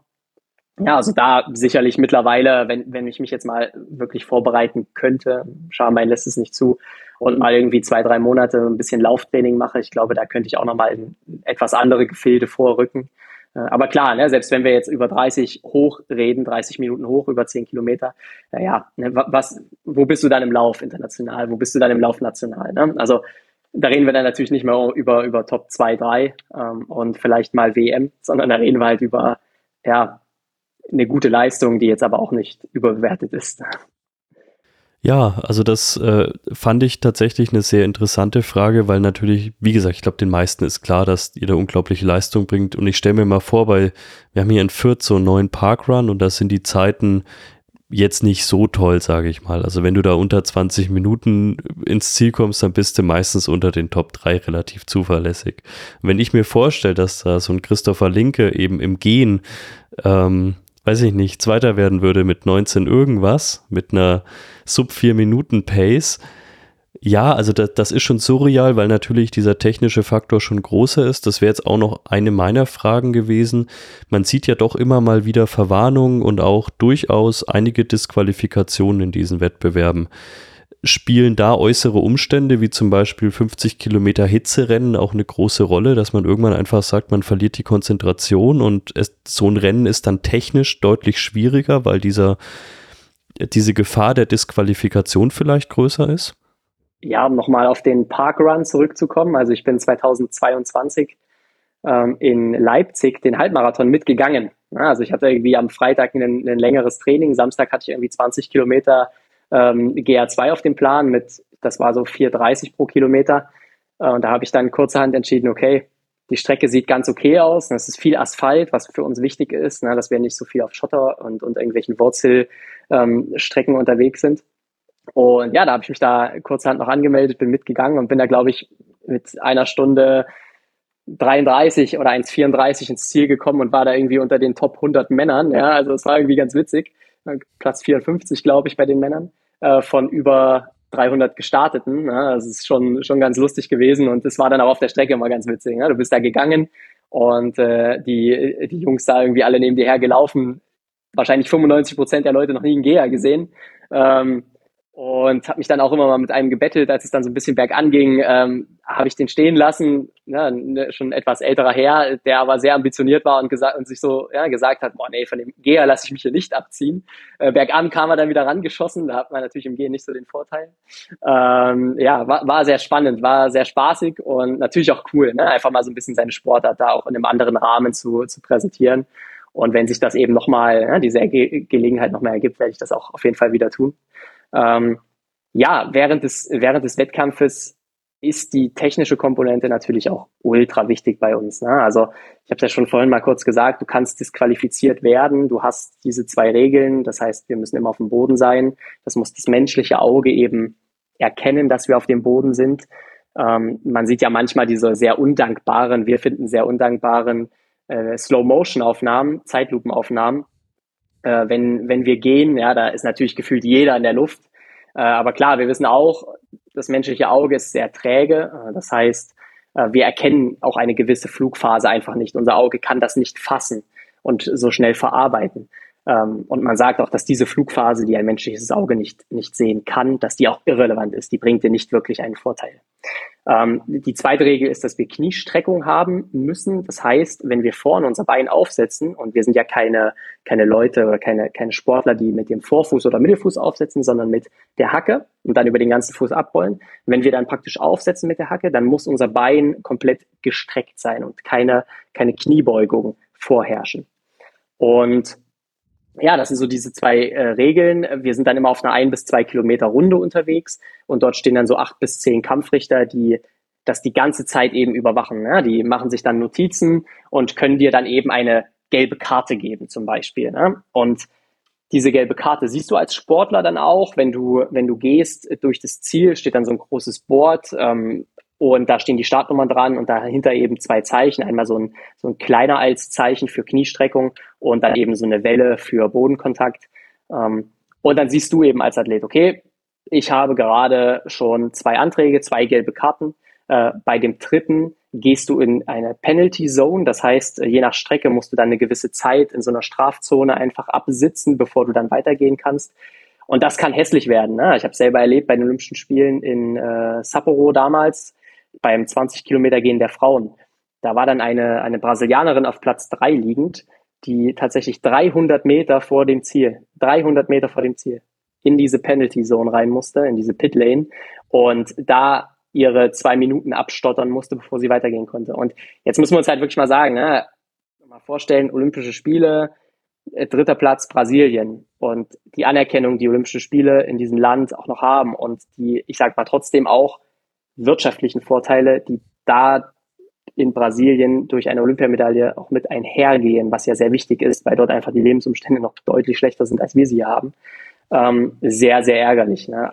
Unabgesehen davon, dass natürlich Olympiabronze Olympiabronze ist, was sie da in dem Moment verloren hat. Deswegen, das ist so ein bisschen die Krux unserer Sportart, das, worauf man achten muss. Und natürlich wirst du irgendwann im Wettkampf müde. Ähm, und in, in Sapporo war es bei mir so, dass ich natürlich dann irgendwann müde wurde, aber auch gleichzeitig so eine gewisse Euphorie in mir hatte. Das heißt, irgendwann erkannt habe bei 43, 44 Kilometern, okay, das kann heute wirklich, das kann heute wirklich reichen für eine Medaille. Und dann versuchst du natürlich diese Müdigkeit ein bisschen auszugleichen, indem du die Technik natürlich immer bis ins Ultimo ausreizt. Ne? Du machst den Schritt ein wenig kürzer, du versuchst so, schon so ein bisschen deine Hüfte nach vorne zu drücken, dass du so ganz leicht, sage ich mal, im Hohlkreuz bist und so ein bisschen in das, ich sag mal, Laufen übergehst. Ähm, und natürlich gehst du dann damit ein gewisses Risiko ein, dass du gelbe Karten bekommst, dass du eventuell disqualifiziert wirst. Ähm, aber die Frage ist halt immer, ne, hast du schon Anträge bekommen? Na, bist du jemand, der, der regelmäßig auffällt? Bist du jemand, der neben anderen Gehern sehr sauber aussieht? Na, und das sind einfach so viele Faktoren. Da kann man auch viel taktieren, äh, viele Faktoren, die damit eben reinspielen. Und, und ich bin, wie gesagt, ein Athlet, der, der einfach in der Masse jetzt nicht wirklich heraussticht aufgrund der Tatsache, dass er eine sehr ungewöhnliche Technik hat und eine schlechte Technik, äh, sondern ich bin eigentlich immer der, der sehr unauffällig ist, weil er einfach eine vernünftige, stabile Technik hat, jetzt nicht irgendwie groß rumeiert mit den Schultern, sondern einfach wirklich sehr ergonomisch geht.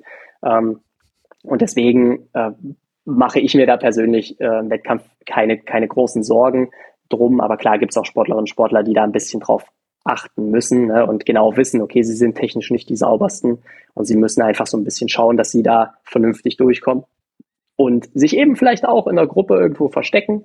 Wenn der Kampfrichter kommt, ähm, der auf der rechten Seite steht, dann gehen sie halt so ein bisschen auf die linke Seite und verstecken sich ein wenig, äh, damit sie nicht so gesehen werden. Klar, Taktik ist da eben auch immer wieder sehr, sehr wichtig und kann dich mitunter auch mit einer schlechten Technik ins Ziel bringen super faszinierend. Also vielen, vielen Dank für diese, die Einblicke in die Richtung.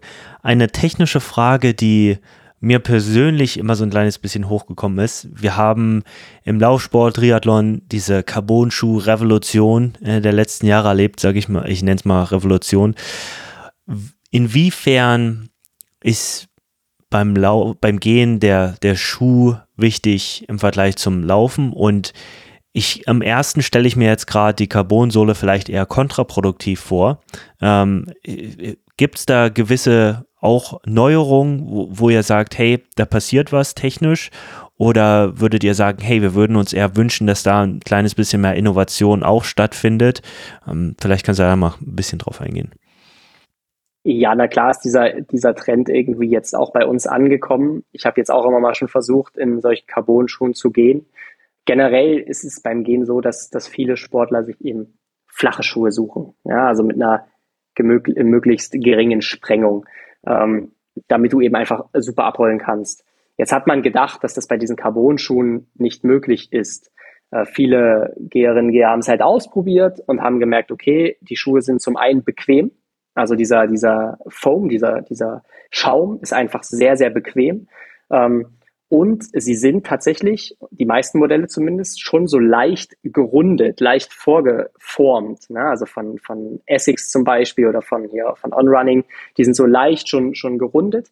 Ähm, der Nike Next Percent oder, oder 4%, wie auch immer er heißt, äh, nicht. Äh, den gehen auch sehr, sehr wenige.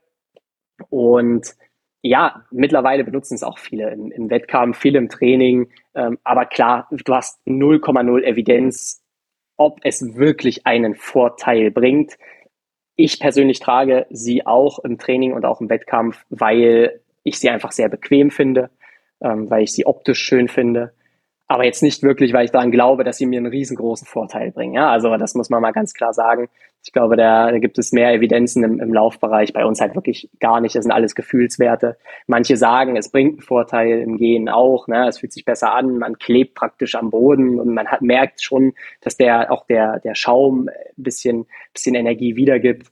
Aber ja, das sind alles nur subjektive Empfindungen, nichts Objektives, nichts Basiertes, nichts Datenbasiertes. Deswegen ne, wir, wir nutzen diesen Trend auch, aber eher, ich zumindest, weil ich die Schuhe schön finde und äh, weil sie sehr bequem sind, wenn man darin geht. Ja, äh, sehr schön, weil das hatte ich mich auch gefragt. Natürlich, glaube ich, bringt es besonders viel, wenn du eben diese Schockeinwirkung hast. Äh, äh, wo dann Dinge absorbiert werden. Aber ich habe mir eben auch gedacht, weil ich schaue hier gerade eben auch auf Essex Carbon Schuhe und die haben tatsächlich eben diese schöne Wölbung drin und da kann ich mir eben schon vorstellen, wenn du richtig aufsetzt, dass, dass es was bringt. Wir wollen oder eher müssen jetzt äh, langsam zum Ende kommen. Deswegen würde ich dir gerne noch eine Frage stellen. Was würdest du dir denn allgemein auch von diesem Sport oder in diesem Sport denn wünschen in den nächsten Jahren? Du hattest ja schon angesprochen, viel ist so ein bisschen unklar und derzeit auch wirklich, ja, welche Distanzen stehen jetzt wo im Fokus? Und hast du vielleicht selbst noch irgendwelche sportlichen Ziele außerhalb des Gehens, jetzt gar nicht mal auf Performance angelegt, sondern hast du irgendwas, wo du sagst, ich will unbedingt mal ein Ultramarathon, ein Ultracycling-Event machen? Oder bist du einfach derzeit immer noch voll in deiner Genwelt drin? Ja, im Gehen ist die, die Lage ja wirklich sehr diffus. Jedes Jahr irgendwie was anderes. Ähm, gerade im olympischen Sport, muss ich sagen, hat man so ein bisschen langsam das Gefühl, dass Tradition eben keinen wirklichen Stellenwert mehr hat und keinen Platz mehr hat. Ähm, 50 Kilometer gehen, ne? seit 1932 bei den Olympischen Spielen nur einmal nicht stattgefunden, sonst bei jeden Olympischen Spielen dabei gewesen. Hat man jetzt rausgeworfen. Man hat ja 2016 versucht, Ringen rauszunehmen aus dem Olympischen Programm. Ähm, also da würde ich mir einfach wirklich wünschen, dass man sich ganz klar mal abgrenzt von Trendsportarten und einfach mal sagt, Olympia ist Olympia. Olympia hat eben auch einfach mit Tradition was zu tun ne? und auch was mit, mit, mit was althergebrachtem und hat gewisse Werte und Sportarten, die dort drin sind, die haben da auch einfach verdammt nochmal drin zu bleiben und auch Disziplinen. Ähm, nicht immer ist etwas Neues, etwas Schnelles, etwas ja, schneller, höher, weiter. Nicht, nicht immer ist das wirklich das Mittel der Wahl, um da irgendwie langfristig ähm, Olympische Spiele attraktiver zu machen. Äh, die Frage ist, muss man sie auch attraktiver machen? Ja, also olympische Events sind immer gut besucht. Ähm, ob das jetzt 50 Kilometer gehen ist, ne? also selbst das ist gut besucht ja? und auch das 20 Kilometer gehen und eben auch andere Randsportarten, die natürlich auch im olympischen Sport vorherrschend sind ähm, sind gut besucht. Deswegen würde ich mir da einfach mal so ein bisschen einen, einen Wandel wieder zurück, auch zu, zu einer gewissen Tradition und zu einer gewissen ähm, Wertschätzung traditioneller Sportarten wünschen. Ähm, generell einfach vom, ich sag mal, gesamtsportlichen, äh, was ähm, so ein bisschen die Förderung des Nachwuchses angeht in Richtung des Erwachsenenalters, äh, habe ich jetzt schon oft in den letzten 13 Jahren erlebt, dass einfach Athleten ganz oft nicht Vertrauen geschenkt wird. Ähm, also das würde ich mir vom, vom Sport insgesamt wünschen, dass man, dass man Athleten, die jetzt vielleicht mal ein Jahr im, im Übergang vom Jugend ins Erwachsenenalter nicht performen, die vielleicht mal eine Verletzung haben, die vielleicht keine Riesentalente sind, drei, viermal krank waren im Jahr, Training verpasst haben und deswegen nicht performen konnten, ähm, dass solchen Leuten einfach Vertrauen geschenkt wird und äh, langfristig an solchen, solchen Sportlerinnen und Sportlern festgehalten wird und einfach diese Empathie äh, ein bisschen mehr eine Rolle spielt im Sport und auch im Leistungssport, äh, um eben langfristig äh, wieder Athletinnen und Athleten groß zu machen und zu Erfolg zu führen. Ich glaube, dass wir auch da so ein bisschen äh, mittlerweile dahin gekommen sind, dass wir den Erfolg besser gestern haben wollen als morgen als Verband. Ähm, ja, sei jetzt mal drum, ob das jetzt der Leichtathletikverband ist oder andere Sportverbände, aber am liebsten wollen wir heute mehr Erfolg ähm, als morgen ähm, und, und übermorgen ist uns sowieso egal. Wir, wir wollen das jetzt gleich haben. Äh, da fehlt mir einfach irgendwie so eine langfristige Sichtweise, langfristige Planung, langfristige Aufstellung auch irgendwo. Und ich glaube, das ist äh, in vielen Sportarten so. Und äh, das ist, würde ich mir wünschen für unseren deutschen Sport, ja, um halt wirklich langfristig da wieder international äh, ganz oben anknüpfen zu können. Und ja, äh, Ziele außerhalb des Gehens. Äh, ich habe ich hab schon gesagt, ich werde wohl, wenn ich, wenn ich äh, aufhöre mit Sport, mit Leistungssport, ähm, viel, viel Rennrad fahren, weil es mir einfach unglaublich viel Spaß macht. Ähm, es ist für mich schön, halt einen größeren Bewegungsradius zu haben. Ne? Also nicht nur irgendwie auf so einer kleinen Pendelstrecke unterwegs zu sein, jetzt hier irgendwie in Teneriffa unten am Strand, sondern halt die Insel sehen zu können, in die Berge fahren zu können. Und das geht mir eben auch privat zu Hause so, dass ich eben auch außerhalb des normalen Trainings, auch in der Offseason gerne Rennrad fahre. Ähm, ich habe gesagt, ich will unbedingt eine Platzreife im Golf machen. Das ist auf jeden Fall was, was ich machen möchte. Und äh, ja, Tennis spielen ist so, so das, was mich sehr reizt. Äh, Bouldern habe ich jetzt in der Vergangenheit immer mal schon gemacht. Äh, auch eine, eine, Sportart, die ich extrem cool finde, die ich mir auch gerne im Fernsehen, wenn Wettkämpfe sind, anschaue. Ähm, ja, und ich habe mir eigentlich geschworen, keine kein Wettkampfsport mehr zu machen, wenn ich fertig bin mit Leistungssport. Aber ich muss gestehen, ich habe jetzt ähm, in den vergangenen Wochen äh, Can't Hurt Me von äh, David Goggins äh, gelesen. Und ja, schon ziemlich verrückter Hund, ne? Also irgendwie krasser Typ, ne? Badwater, irgendwie solche Ultraläufe und ja, wirklich abartig krasser Typ. Ähm, ja, also irgendwie habe ich da so einen kleinen Wandel im Mindset äh, vollzogen und vielleicht ist doch so, so ein Ultralauf irgendwie mal doch noch was, was ich, was ich mache. Und vielleicht auch irgendwie eine, eine verrückte Challenge irgendwie mit dem Rennrad, auch irgendwas Ultramäßiges. Ähm, ja, mal sehen. Ich, ich, ich lasse mich da treiben, lasse mich da irgendwie äh, in den nächsten Jahren inspirieren. Und klar, sportlich, ich habe es vorhin schon gesagt, mit der 35 Kilometer, da habe ich noch ein Hühnchen zu rupfen. Mit der habe ich noch eine Rechnung offen. Ähm, da habe ich mein, mein volles Potenzial noch nicht ausgeschöpft. Und deswegen werde ich da natürlich im Gehen so lange dranbleiben, bis ich, bis ich äh, die Rechnung beglichen habe mit der Strecke. Und ja, dann, dann schauen wir mal weiter, wo es mich hintreibt. Mega gut. Ähm, das mit dem Golfen, pass auf, da habe ich gleich einen super Vorschlag für dich. Ähm, wenn später du mit dem Gehen durch bist, dann kommst du her, besuchst mich auf Hawaii. Wir haben, können schön den Mauna Kea hier, den Vulkan mit dem Rad hochfahren. Das letzte Stück ist Gravel-Stück, das kannst du entweder hochlaufen oder hochgehen. Und danach gehen wir entspannt golfen. Und dann noch ein paar Mai Tais unten am Strand meinetwegen. Also ich glaube, das ist doch, weißt du, schon mal ein perfekter Ausblick für die Zukunft. ich nehme dich beim Wort. Ich werde darauf zurückkommen. Das klingt, klingt sehr verlockend. Und da könnte man so ein paar Sachen miteinander verbinden. Echt geil, ja. Doch, gute Idee. Auf jeden Fall. Was ich auch, sorry Robert, eine kurze Sache noch. Ähm, diese langfristige Sicht und die Empathie, die fehlt bei sehr, sehr vielen Menschen und ich glaube in sehr, sehr vielen Dingen, wenn wir die mehr an den Tag legen würden, langfristiges Denken und Empathie, dann würden viele Probleme gelöst werden. Deshalb fand ich das richtig gut, dass du es gesagt hast. Und das waren meine abschließenden Worte und jetzt übergebe ich an Robert. Danke. Ja, äh, kann ich nur zustimmen. Und äh, die David Goggins-Sache fand ich ganz lustig. Ich habe, glaube ich, zu Flo, ich weiß gar nicht, was im Podcast oder bei irgendwas anderem, habe ich dir auch mal gesagt, ich bin eigentlich nicht so empfänglich für so Motivationszeug. Also ich sehe den Sinn dahinter, ich persönlich war nie so empfänglich dafür. Aber David Goggins los, löst immer irgendwas in mir aus. Und äh, dieses Jahr beim, beim Rennsteiglauf, als es mir echt schlecht ging, musste ich wirklich dran denken, dass der gleich irgendwo aus dem Wald rennt, mich äh, oberkörperfrei anschreit und sagt, ich soll keine Bitch sein oder so. Und dann ging es auf einmal wieder. Also kann ich nur jedem Hörer empfehlen, äh, wenn man, wenn der, wenn dieser Irre noch nicht irgendwann mal in die Timeline gespült wurde, sich mit dem mal zu befassen. Ja, der, der hat einfach, ist ein völlig Irrer. Ich bedanke mich tausendmal heute für dieses ganz tolle Gespräch. Mir hat es echt eine Menge Spaß gemacht. Ich habe auch wirklich sehr viel Neues erfahren, auch übers Gehen. Äh, wie gesagt, mir lag diese Folge echt so ein bisschen am Herzen, weil ich glaube, das ist diese Bewusstseinserweiterung, die wir in unseren Sportarten häufiger mal machen müssen, auch mal über den Tellerrand zu schauen. Und es gibt nicht nur Triathlon in eurem Leben, es gibt nicht nur Radsport, sondern es gibt da noch so viele andere Sportarten und insbesondere eben auch Sportler, die sich da jeden Tag den Hintern aufreißen, unglaublich professionelles Leben führen.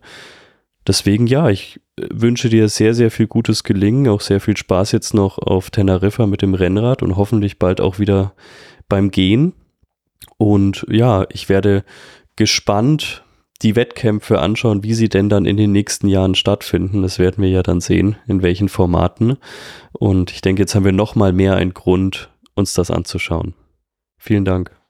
Ja, ich bedanke mich auch. Danke, dass ich äh, ja so ein bisschen was preisgeben durfte von mir als Person, von meiner Sportart und äh, vielleicht ja auch heute den oder die eine oder andere so ein bisschen ja wieder geworben habe als als kleinen Fan, als Zuschauerin oder Zuschauer der uns vielleicht in den nächsten Jahren ein bisschen verfolgt. Sehr schön. Dann wünsche ich dir einen schönen Abend, eine gute Nacht. Dem Flo wünsche ich einen schönen Tag. Bei ihm ist ja noch morgens. Und ja, an euch gilt weiterhin, ähm, lasst gerne eine Bewertung da, abonniert das fleißig, teilt es fleißig. Wir freuen uns weiterhin und hätten nicht damit gerechnet, dass wir jetzt schon so viele Hörerinnen und Hörer haben. Aber es soll natürlich noch, noch mehr werden und ja, dass wir weiterhin so tolle und spannende Gäste haben. Vielen Dank euch. Tschüss. Danke. Ciao.